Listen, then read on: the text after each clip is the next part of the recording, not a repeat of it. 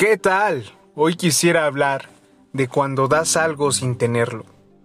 Y ya sé, puede sonar una idea bastante tonta, el pensar que puedes dar algo sin tú tenerlo antes. Y sobre todo porque creo que en la actualidad tenemos esta idea metida de que primero tenemos que lograr algo para después obtener algo o primero tener algo para después poder repartirlo o convidarlo con los demás. Pero yo creo que no es así. Personalmente estas ideas no me encantan. Y menos me encanta esta idea que dice, primero quiérete para que después puedas querer a los demás. O primero quiérete tú para que los demás te puedan querer a ti. Estas ideas no las comparto y no me encantan. Porque, aprovechando que hoy es Día de las Madres, por cierto, mando un saludo a todas las mamás. Si es que me escuchan mamás, no lo sé.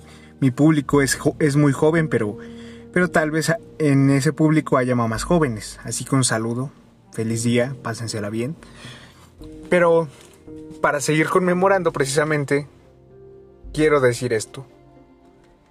Si hay alguien capaz de dar lo que no tiene, son las mamás. Piénsalo.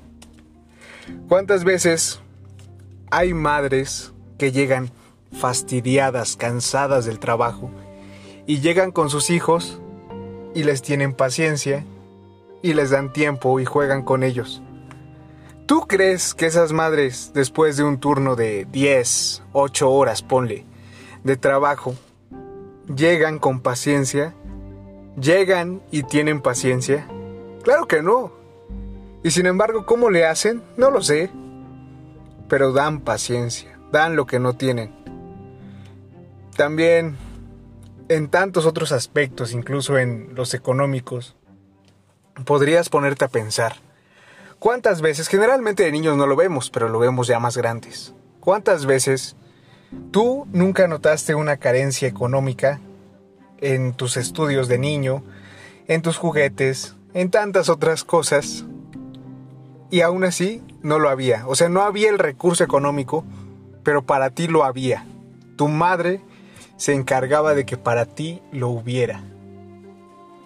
Entonces, si tú eres capaz de dar lo que no tienes, probablemente eres mamá. Ese es el episodio de hoy.